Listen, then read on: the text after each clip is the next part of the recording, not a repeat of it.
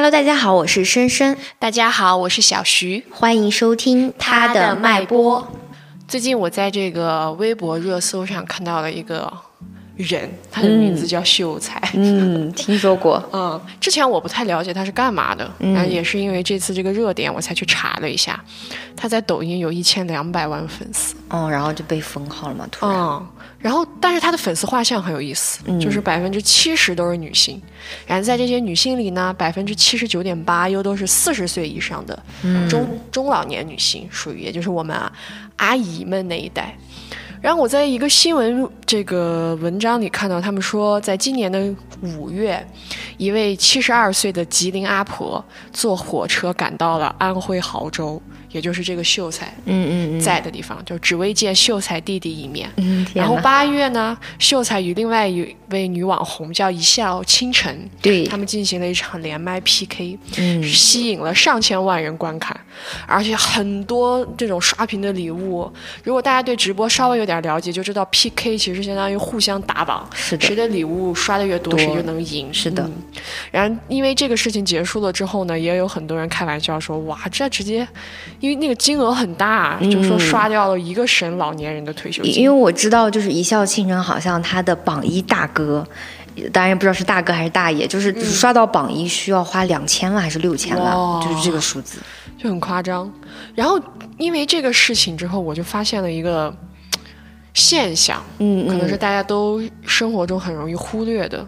就是这件事情，其实不仅揭示了中老年女性们被忽略的情感需求，而且同时也引发出了中老年女性的贫困问题。所以这期节目，小徐和深深就想和大家一起来探讨一下这些被我们忽略掉的中老年的女性问题。嗯，然后在开始之前呢，想先给大家介绍一下这个秀才是谁。嗯。他被叫做说是师奶杀手，就是一种调侃。他今年三十九岁，然后安徽人嘛。然后如果大家去查的话，可以看到他的照片是国字脸，三七分的短发，然后一身纯色的衬衣或者是翻领的 polo 衫，再配上一条西装裤。有的时候会把西装外套穿在身上，有的时候也会把它搭在臂弯。然后这就是他所有出镜的妆造，嗯，没有更多的了。然后视频里的他呢，会走在田间地头，哼着一些歌，然后唱着一些曲儿。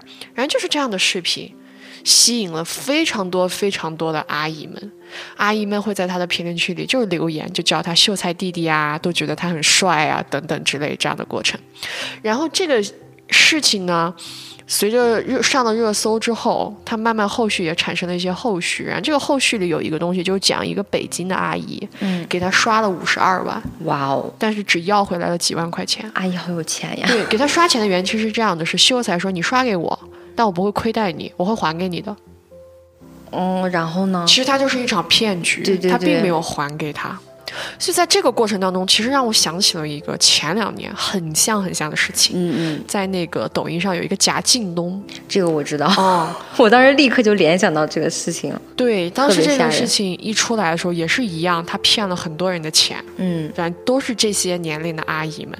然后当时我有一个护官姐姐，就是讲说，这些阿姨们哈，并不是因为爱。而是很扭曲的心理需求，怎么怎么样？我当时特别生气，我和他吵得很厉害，因为我当时愤怒的点就在于说，你为什么要去说这个东西不是爱呢？什么样才能够叫做是爱呢？因为我记得有一个阿姨是她知道这是假京东，她说没有关系，它是假的也没有关系，我愿意。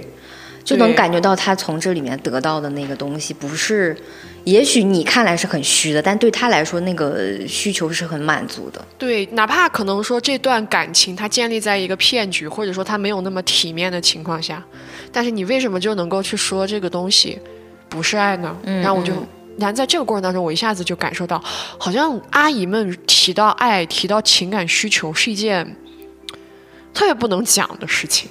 对，而且我觉得他这个讲，我明白你生气的那个点，就他这个逻辑把阿姨们放在一个，就是还是那个说的，你被骗，你怎么这么傻？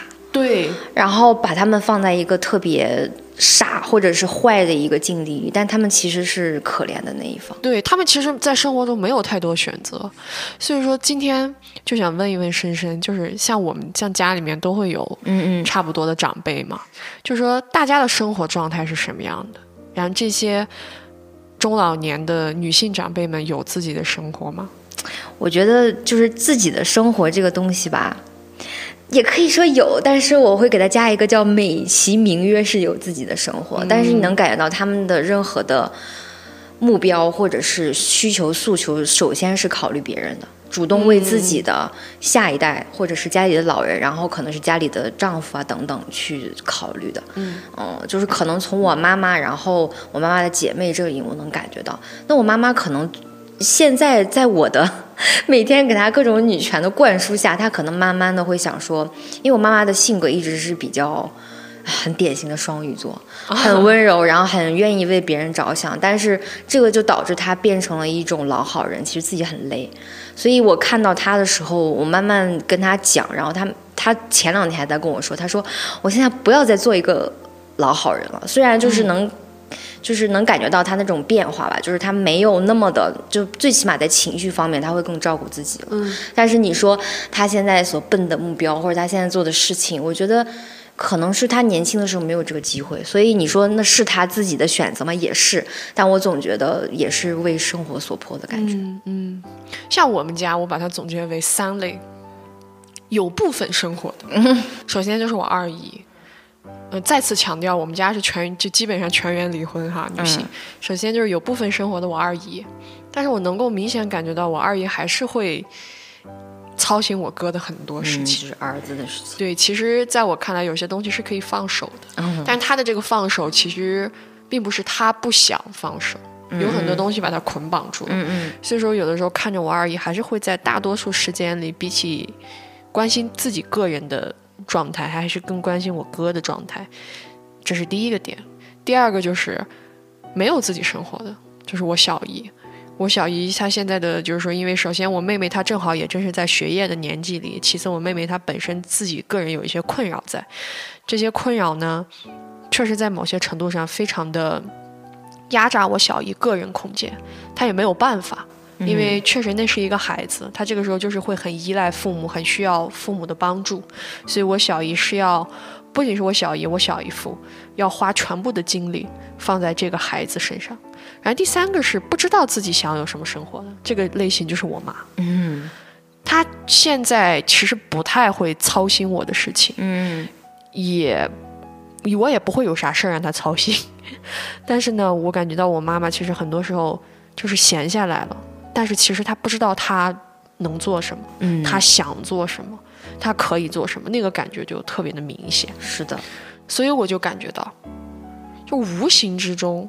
不管是有没有这个空间，好像都会有一个东西在困扰着他们的生活。嗯，甚至你会觉得从你家里人身边出发，你觉得会是什么？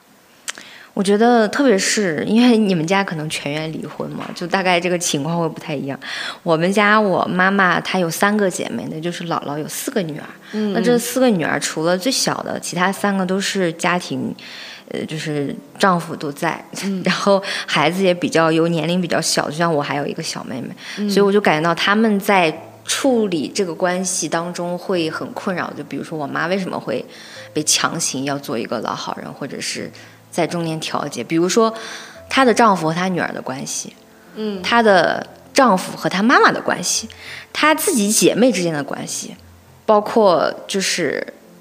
我们就是下一代的我，可能对于我的工作的方向，他也会来跟你说，哎，你要怎么怎么样啊？然后我妹妹还小，她的教育问题也要去想。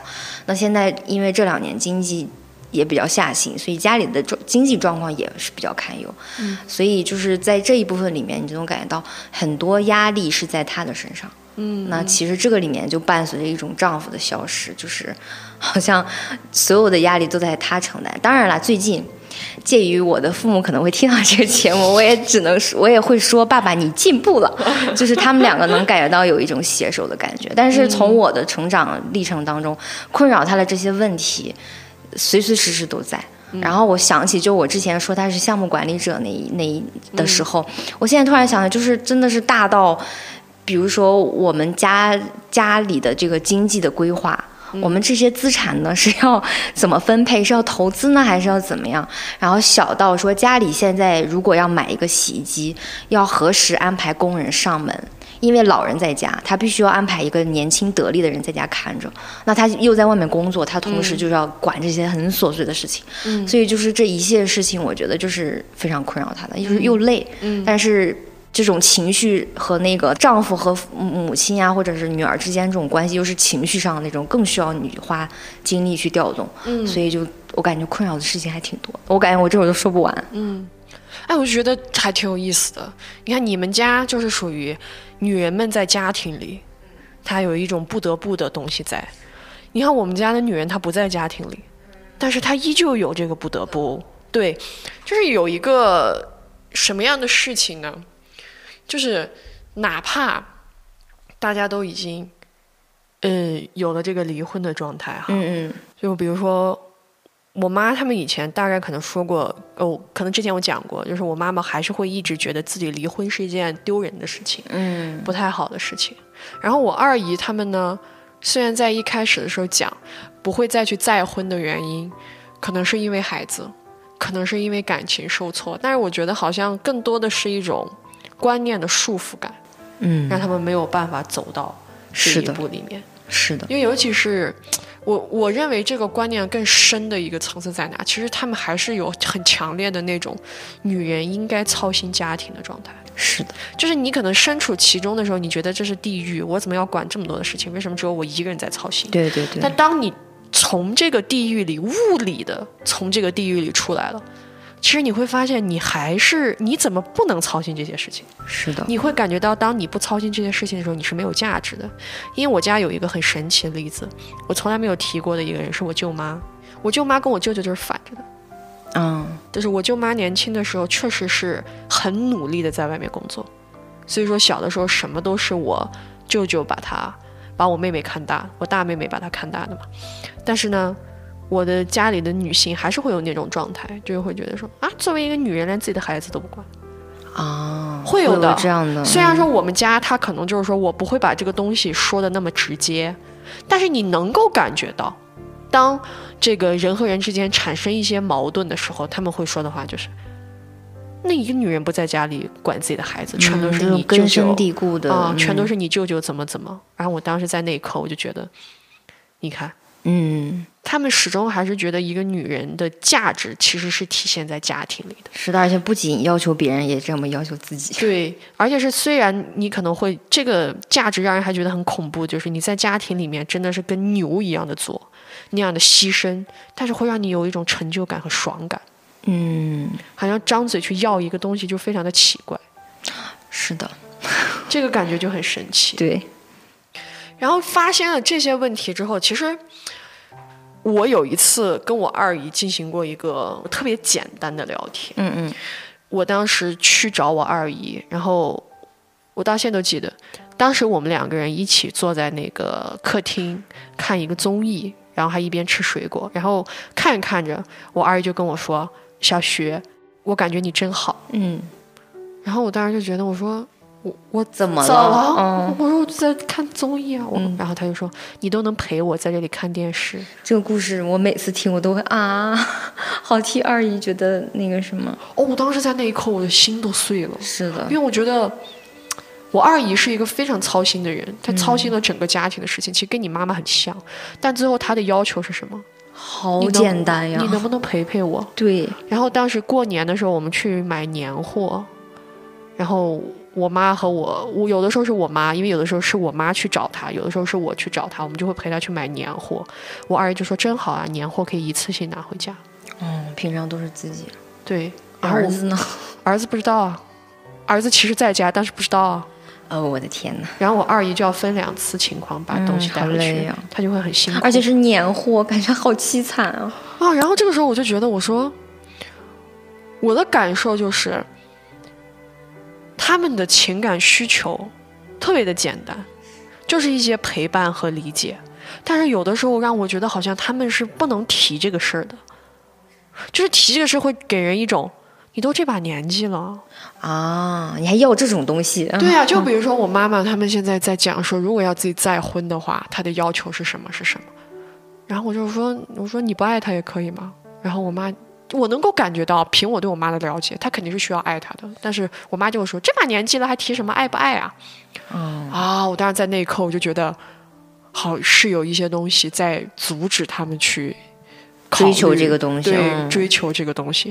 因为我之前还看过一个电影，跟我另外一个朋友，好像叫我爱你吧，是韩国的，他讲的就是爷爷奶奶之间的爱情。哦，那个片子让我真的觉得很感动，就它里面也有很多，就是两个人想在一起，但是孩子们就是会说：“你都这把年纪了，你还爱不爱啊？”孩子也这么想，也就挺。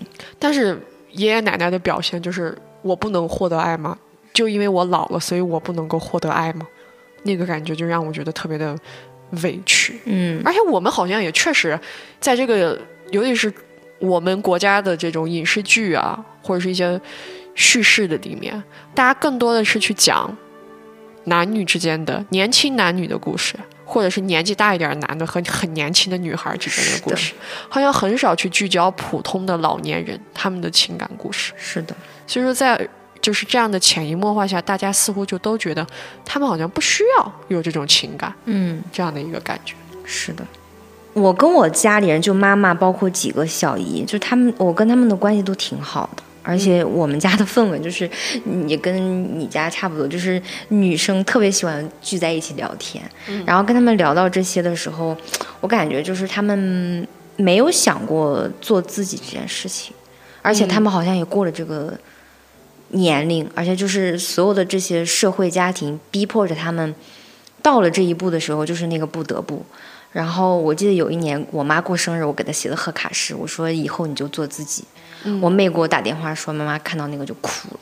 我当时就觉得，就是因为他们没有这个时间。因为我想起我妈妈当时跟我说，为什么会结婚会生我？她说，那不大家都这样吗？就是觉得就跟这个人谈了这么几年了，也该结婚了，也就这么眼前这个人。然后结了几年婚，就觉得该生孩子了吧？直到你出来才几岁之后，你老生病，我们俩才知道说家里的生计要怎么办，因为你生病的看病费很贵。嗯，才想这个事情，所以。这后面就一直在经历，就是换城市啊，然后这种经济上的就是奔波呀、打工啊各种的，所以他们就好像没有特别想过自己感兴趣的。我曾经问过我妈妈：“你感兴趣什么？”她说：“可能是她想做那种，呃，就是。”那个叫什么？就是那种服装搭配，或者是自己去买那种潮品，嗯，自己去干这个事情，嗯。而且特别，我觉得，因为我妈妈他们家四个女儿，就是我妈妈是七零后，然后最小的已经接近八零后了，包括也有那种舅舅啊，什么姨远房一点的也是七零八零这一代。我感觉这一代有个特别强烈的冲突，就是。他们继承及了上一代的那种比较老旧的思想，说我就是要贤良，我做个贤内助，我生孩子就好。然后一一部分我们现在的小孩又会跟他去讲，他也接触了一部分，好像九零后现在有了这种东西。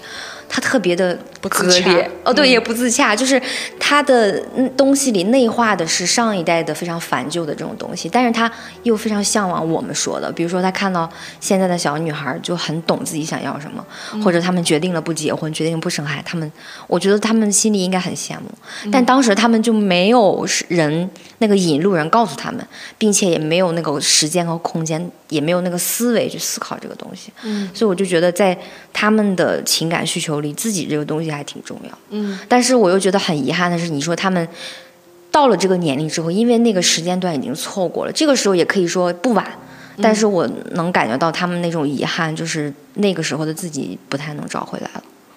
就这种感觉，我也觉得那种感觉很强烈。人好像被推到一定程度的时候，很难去翻新自己。是的，嗯。然后我们现在聊到现在，就是很多都是关于中老年女性的一个情绪被忽视的问题哈。嗯。但是我还发现了另外的问题在哪里？就是在秀才和一笑倾城的那场 PK 中，嗯，他输了。然后好像还输的还蛮多的，然后在这个事情讨论里面，就有一个人问到说：“哎，挺纳闷的哈，像大多数其实像我们那一代的父母，其实很多都是妈妈在管钱，嗯，但是为什么还是会感觉到女性没有钱呢？”哦，这个话题当时 真的管了吗？这个话题当时一出来的瞬间，对我跟你的感受就是一模一样，真的管了吗？我觉得男人认为管钱和女人认为管钱是两件事情。就是这个金库是你的和你是个会计真的不太一样。对，金库是你的和你是个会计的区别。他们所谓的这种管钱，绝对是我妈妈他们管的这个钱，他管的是一个能让家庭运转的钱，他会把这个钱用在家里的人身上，而不是他们自己。那么在这个过程当中，你觉得他能够贪多少呢？是呀，他能抽走多少？我只记得很多年嘛，我妈妈对自己买衣服还是挺吝啬的，都是给我和我妹妹买。对。所以说，这就是一个大家认为的女性管钱的一个这样子的骗局。是的，而且在这个过程当中，我们就又要提到这个家庭劳动的问题了。嗯，因为像我们妈妈他们那一代，大多数人其实是没有工作的。对，大多数人是没有工作。那么也就是说，她自己是没有收入的，她只能靠丈夫给她的这笔钱。但她丈夫给她这笔钱是用来让她运转家庭的。所以说，之前我看到过一个辣评，叫做“男人认为的养女人”。就是把钱给你，你去把菜给我买了，这就是他们认为的养女人。然后这是第一种，就是说在经济上会很贫困的女性。第二种就是，她一方面呢又在做这个工作，嗯，但她一方面呢她又在上班。但是有的时候我们会发现，就像我们之前聊的，女性到最后的时候是会因为家庭的一些劳动，比如说生孩子，对。迫使她放弃，就是说挤占工作的劳动。是的，因此在这个过程当中，其实她的收入就被降低了。是的，慢慢的就会有一个这样子的感觉出来。所以说，有一个很专业的词就叫做无报酬劳动，女性占的比例要比男性大得多。嗯，就这部分的内容是被忽略掉的。嗯，其实这些我们在就是婚姻那期也讲，但我觉得这一期更多的是。中老年女性，然后就想到她们面临的其实可能更严峻的是那个养老的问题，而且中老年特别，我感觉像我爸爸妈妈这一代，他们现在也属于是上有老也七八十了，嗯，但是下面的小呢，可能还没有特别跟得上来，因为年轻人嘛，总要打拼个几年，好像才能有一点点基础，好像能给到父母一定的支持。那我感觉到，其实社会的这个养老问题这两年其实在说，我是大概听别人说过，就是可能我们的养老有一些，比如说农村的女性，她们可能就没有办法有社保，或者说，你看我妈妈她也是，虽然是下岗职工，她交了很多年的社保，她也到现在才领到每个月两千出头的这种退休金，所以这种金钱对于他们来说是特别微薄的，然后包括。呃，等等的一些保障其实都比较少的，所以我觉得就是因为他们处在这个很尴尬的阶段，你马上要面临养老，包括你上面还有养老的问题，所以所有的经济问题都特别的窘迫，所有的压力，包括我们家现在也是还是有房贷的，所以压力就会更大。嗯，对，而且一般情况下，就像我们最开始说的。刚刚讲的，一般女性是要去管理家庭的这个人，所以说基本上压力都在她身上。我之前跟深深聊过，就是女性管钱的时候会面临一个问题，就是丈夫会问，钱都去哪了？钱都去哪了？我看过一个这样的一个短视频，那个好像还是四川这边的口音，然后。她就跟她老公说要给我打件八千块钱，她老公就一下就很人家很温柔在说，然后她老公一下就着急说钱钱钱，你天天就知道钱要钱，哪有那么多钱？然后她她就一下很生气，她说我就告诉你，房贷、孩子的教育、老人现在要交什么钱，这些钱都是算过的，我自己一年都不买几身衣服，你现在问我钱去哪里了？家里这些不需要钱吗？她说我不跟你吵是因为顾及着你的面子，你这样的话我不是不能挣钱，我出去也可以挣钱。对，那女生超级生气。嗯，就大多数像我们家之前也遇到过。反正这个就是说，如果说大家没有工作的话，就会很容易遇到的一个问题，或者是自或者说职业比较不稳定吧。然后第二个就是我们意识到的中老年女性的工作贫困，就是比起说可能我们之前都聊过的一些职业优势啊，或者是说这样的东西，我发现了一个更麻烦的东西。或许大家会意识到，女性其实比男性早退休。然后，一般退休金是按年份算的，这是第一个问题。所以说，在你本身在工作岗位上的机会和薪资待遇都比男性差的时候，哎，你的退休金也变少了。而一个是因为工资这个工作岗位上社会不会给你更好的岗位；第二个是，就我刚刚也提了一嘴，妈妈们是需要带孩子的。这个就又受到了时间和精力上的限制，所以他很难去满足市场对劳动力的需求，他们也就没有办法去找到一个特别好的工作，能够去和男性对等，有一个对等的收入。然后这个问题，其实我就发现特别特别的严重，而且我妈妈本人有一个事情，我妈妈当时生我的时候，因为她很。很痛苦生我的时候，所以说他生完我之后呢，又没有人带我，所以说他旷工了很久，大概可能有一年的时间。嗯，但就是这一年，他退休的时候，他的退休金就和别人天壤之别。哦，因为这一年他正好就是一个整数，比如说可能就是二十九和三十的区别，但是这个二十九和三十九之间，它就可能是一个地等的那种。他的退休金一下就要比别人少很多很多，嗯，是的，就是这样的一个事情。然后我妈妈当时就因为这个事情，她当时在家里跟我讲的时候，我一下子就意识到，女性她在职场上面的这种不利，不仅仅是在职场中的时候你不利，当职场结束，你该享受后期保障的时候，她依旧还有很多的麻烦在。嗯，是，就。的确是，就这个退休金的问题，包括其实职场中这种性别歧视，不要以为老了就没有了。就虽然大家都老了，但是老阿姨和老大爷真的也不太一样。就包括有一些可能年轻的时候不太有工作的阿姨们，她们可能一直全职主妇。那如果这个时候她没有孙子或者孙女去照看的时候，她面临的这个养老问题，那你孩子可能帮助你的很少，那你就需要重新去找工作，重新去面临这个找工作。你想你的岁数，你以以前是完全没有经历过的。嗯。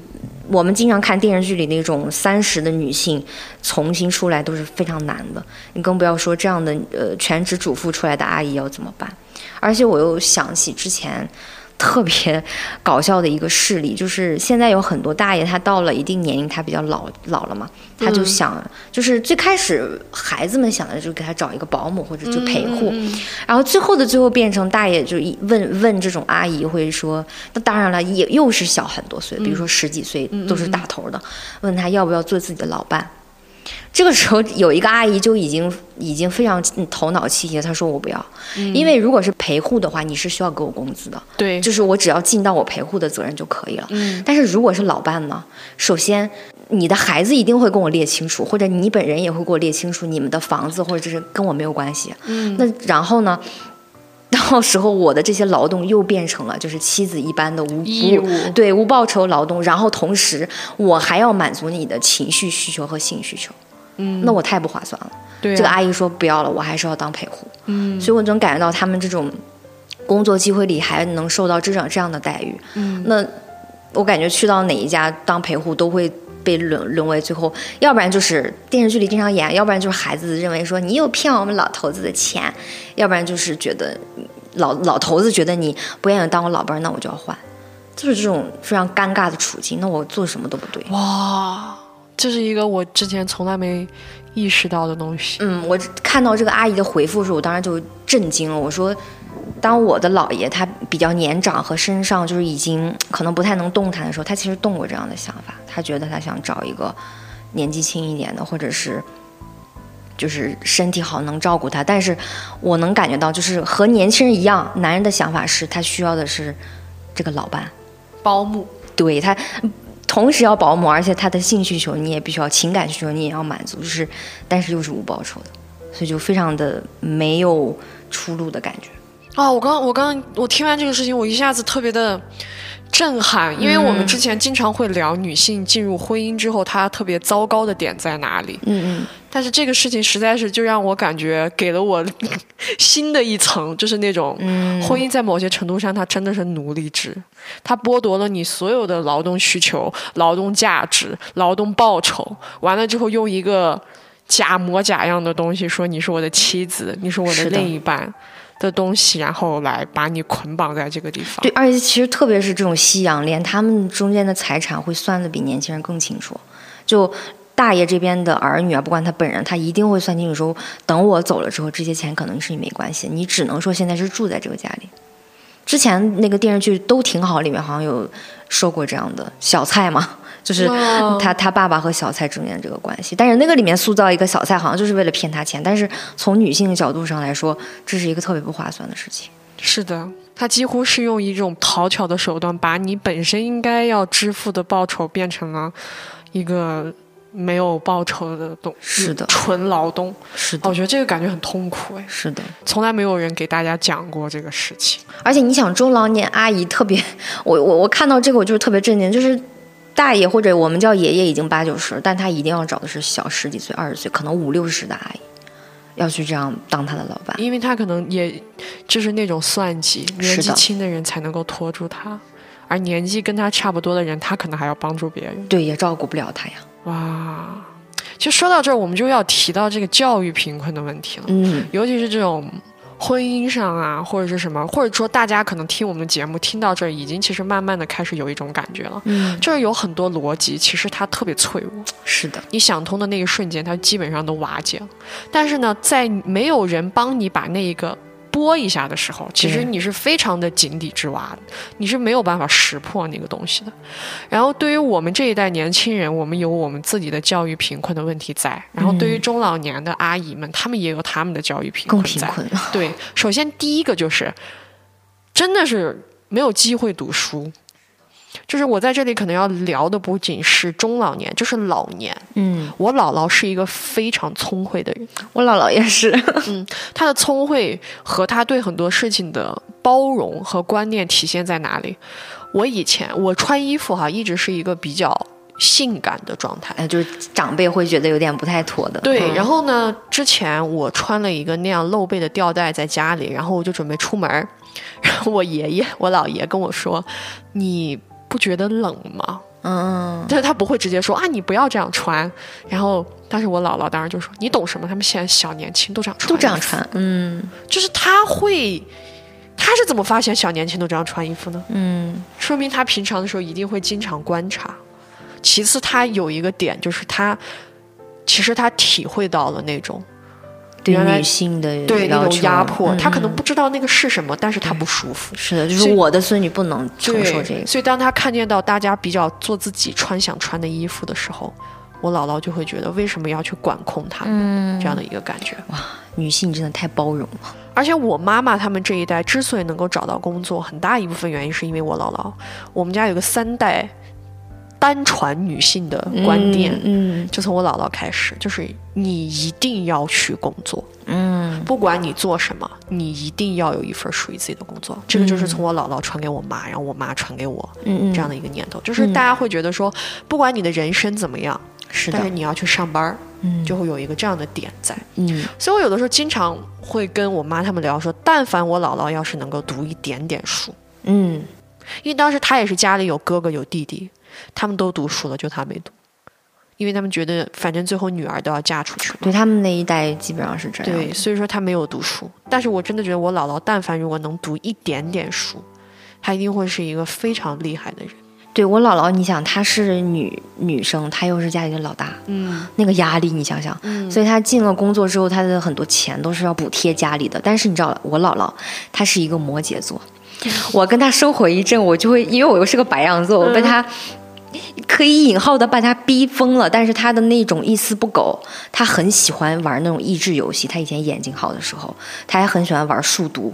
他的那个数学逻辑，经常会给我妹妹讲题，都是完全 OK 的。所以他就是那种很爱钻研。就如果他能上大学，我们家现在一定不是这个样子。你就能感觉到，他如果有这个教育机会，他一定能成长为非常优秀的女性。对。然后刚刚我也我们也说了嘛，我们家运气比较好的就是。我妈妈他们虽然说我姥姥他们在一个比较贫困的环境里把他们养大，但是她还是很努力的让他们上学，嗯，而且很努力的让他们去工作。了。是，但是我姥姥是个很特例的妈妈，嗯，大多数女性就其实深深她深深家里面依旧存在这样的一个问题，嗯，就是教育的贫困，它可能有的时候不仅仅体现在扫盲，是的，比如说。他们家就是有这个重男轻女的思想，嗯，这个东西传给了他的母亲，嗯，他的母亲其实现在小的时候也在潜移默化影响着他们，但是深深因为他靠个人的努力，他把这个东西挣脱了，嗯，但是我有时候在想说，这个挣脱其实是一种运气，是的，大多数人是无法去挣脱的。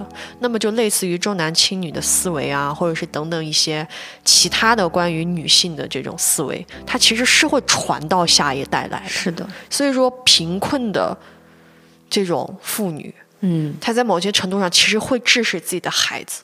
陷入一个这样的观念贫困的境地。是的，其实我在网络上看到好多母亲，就是但是也理理解她，她的那个太局限了，所以她对她女儿所说的那些话，就是你一定要结婚，你一定要为你的丈夫怎么怎么样，就是这种很局限的，她跳不出来，她就认为这个是对的，她没有想象过其他的生活是怎样的，所以对女儿来说是一个很大的压迫。是的，就而且我就想到，就说。他们特别，比如说全职过的，或者是他们到了这个年龄之后，我感觉，特别是从我姥姥身上，我觉得人老了之后，你会有一个非常强烈的感觉，大家不不太，就是大家用用不太到你了。嗯。而且我姥姥身体不好，所以大家可能不太让她动。嗯。但是她感觉到就是我无用了吗？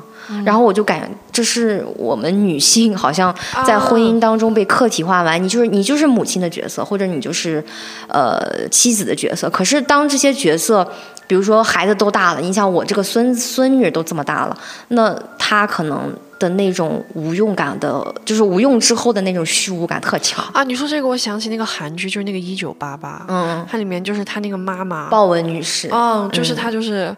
突然间发现怎么都不需要他们操心啊！对，准备好了，都整好了，然后他一下就很难过，然后他儿子就开始胡整，就妈这里不行，妈那里不行。虽然当时我当时看的时候就觉得，其实这是一个还挺幸福的，对，有点悲伤，但是其实又是一个幸福的故事吧。因为悲伤的点是在于我感受到女性的那种。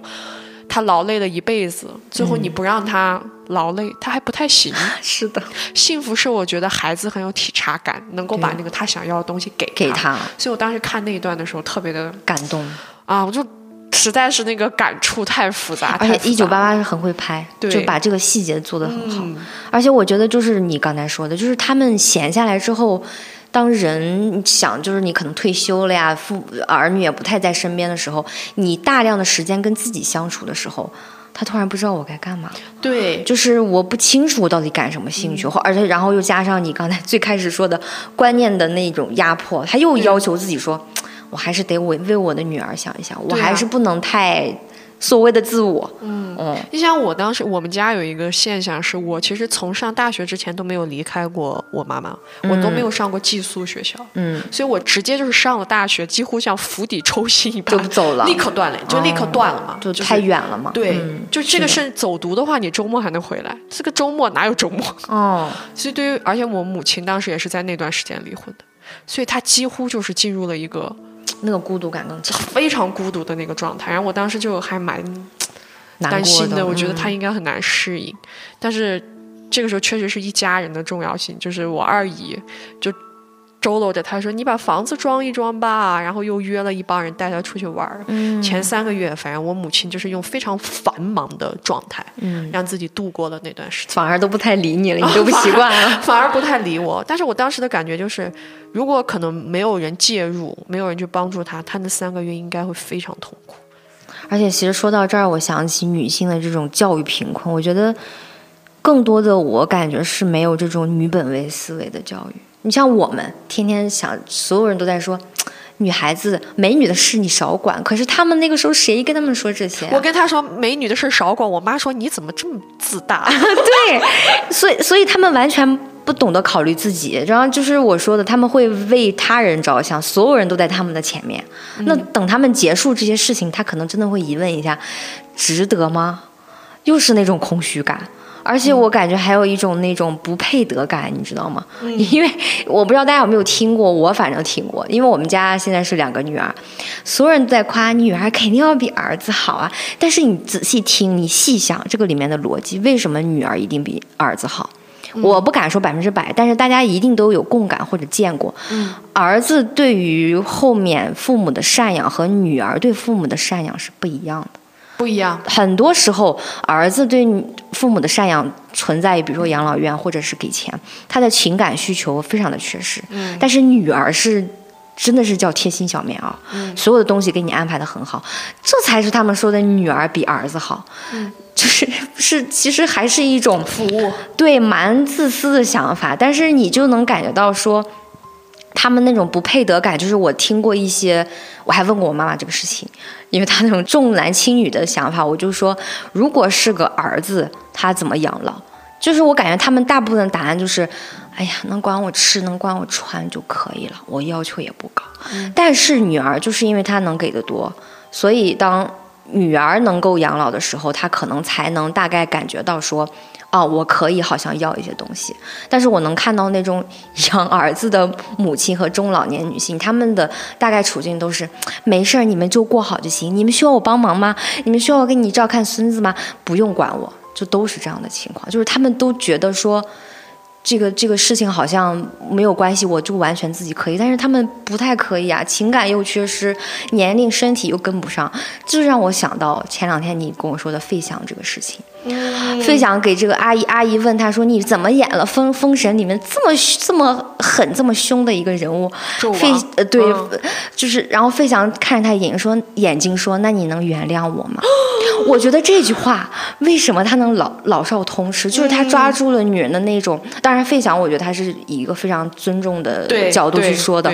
我觉得他抓到的就是女性要的是什么？就是。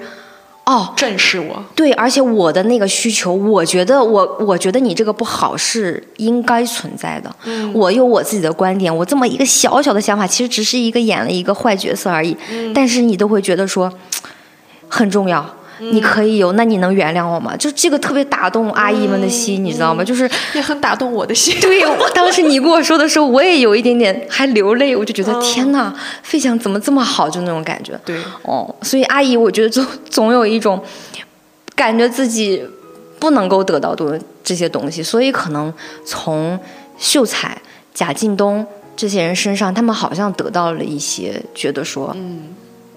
就是从他们口中说的爱呀，哪怕是虚的，哪怕他们可能自己都知道这是虚的，可是他觉得这个东西我买来我很踏实，嗯，我好需要，嗯嗯，我就觉得反正在这样的过程当中，你就能够感觉到女性她的整个这种，从年轻从小时候开始，小的时候是怕人把你埋了，然后呢一路到年轻的时候是怕被捕猎，是，到老了之后呢，没有什么。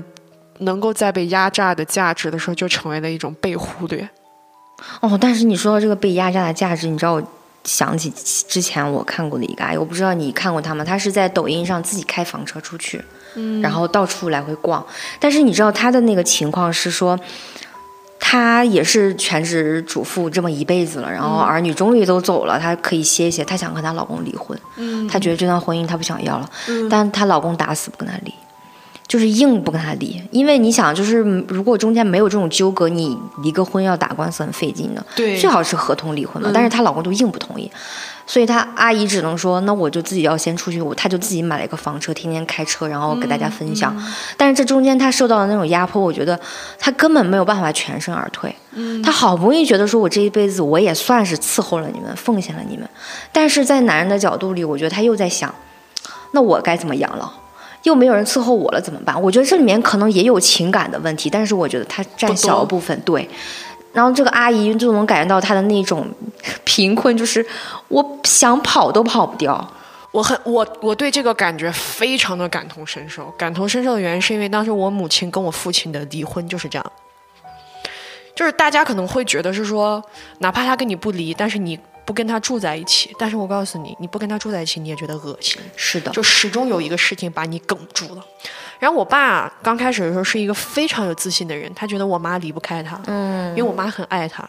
但是爱这个东西嘛，也是有是的啊，也是也是有这么多年的辛苦早消磨掉了。所以我妈最后就是在他。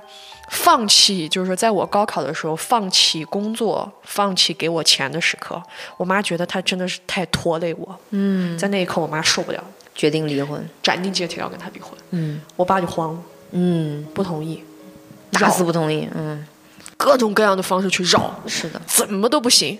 后来的解决方法还是说是因为我爸有一个弟弟，就是我三叔，人还可以。我妈妈最后找到了这个，找到了我三叔，把所有的情况跟他讲了。我我爸几乎是被我三叔架到那个去签的字离婚，去签的字哦。然后我妈跟我讲，她当时签完字的时候，她有一个特别难受的地方，就是在算财产分割的时候，她一下子感受到我爸这辈子什么都给不了她，嗯，甚至连一套房都没有。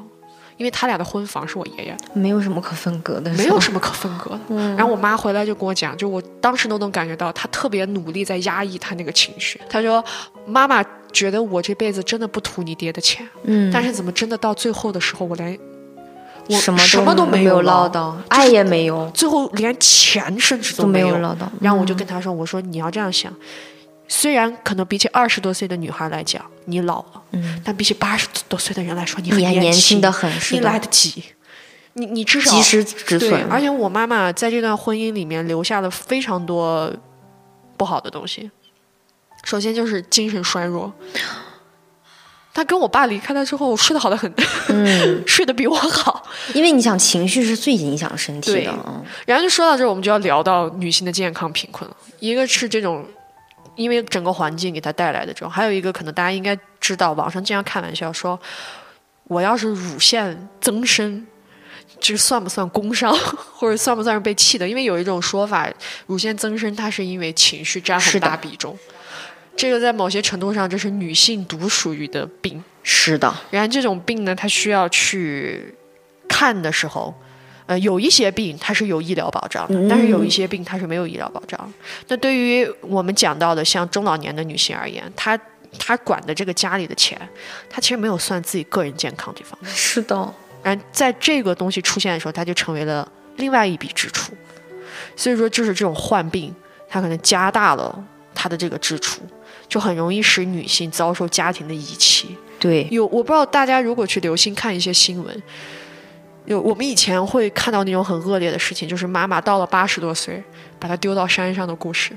其实，在现代现代文明还在重复，只是说我没把她丢到山上而已。是的，哎呀，就是想说起情绪这个事情，我听过我最震惊的一个，就是朋友的朋友的家里，奶奶其实那个时候应该也跟。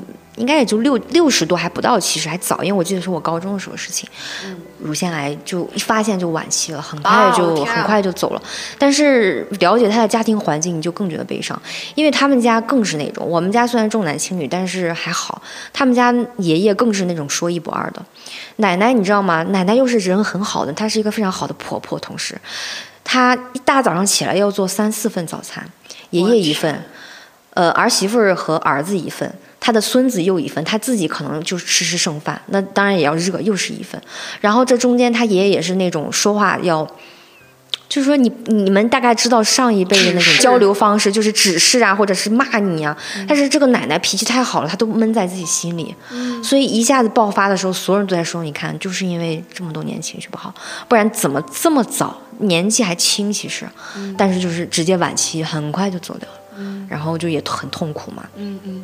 包括你像我姥姥也是长期的这种家务劳动，你想她四个女儿全是她，他们那一辈儿又是衣服还要自己缝。